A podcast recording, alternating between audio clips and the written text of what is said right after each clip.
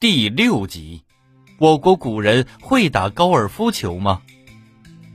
锤丸来源于唐代的不打球，不打球是挥动球杆将球打进球门的一种运动，类似于现在的曲棍球。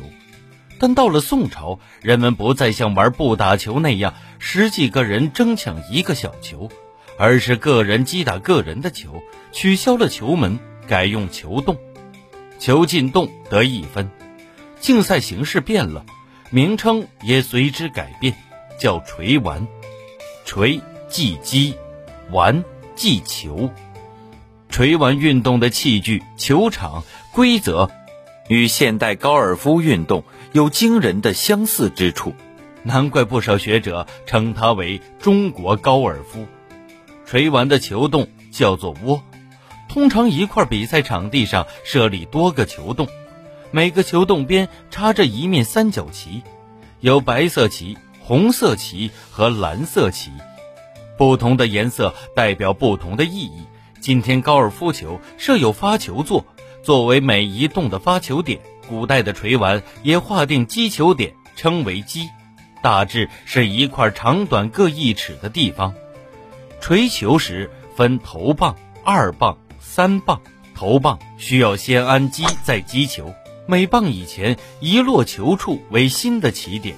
锤丸中用到的球和球杆也很有讲究。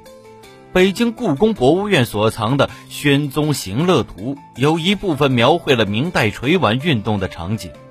画中挥杆人为明宣宗，以皇帝之尊打球，排场足以让今天的运动明星啧舌。锤丸的球杆有蹿棒。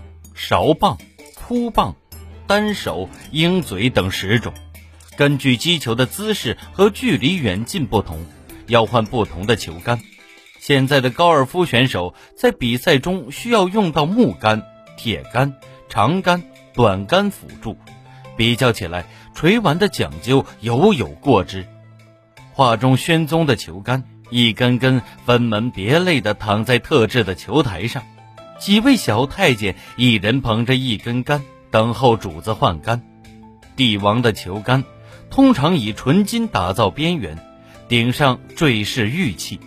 打球结束后，球具不装在球袋内，而收藏在锦盒中。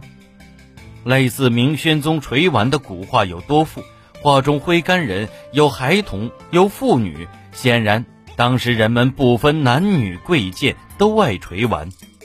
元代人编写的《玩经》一书是古代关于锤丸运动的专著，书中记载宋徽宗、金章宗都爱锤丸，但是这种宋元明时期盛极一时的运动，在明朝后期已经逐渐走下坡路，最终消失在中国的历史中。有人认为原因在于场地的限制。还有人认为，中国的锤丸像火药一样，经蒙古人传到了欧洲。现代高尔夫的起源应该归于中国。您刚才收听的是《体育娱乐中华文化十万个为什么》，同名书由中华书局出版，演播野狼。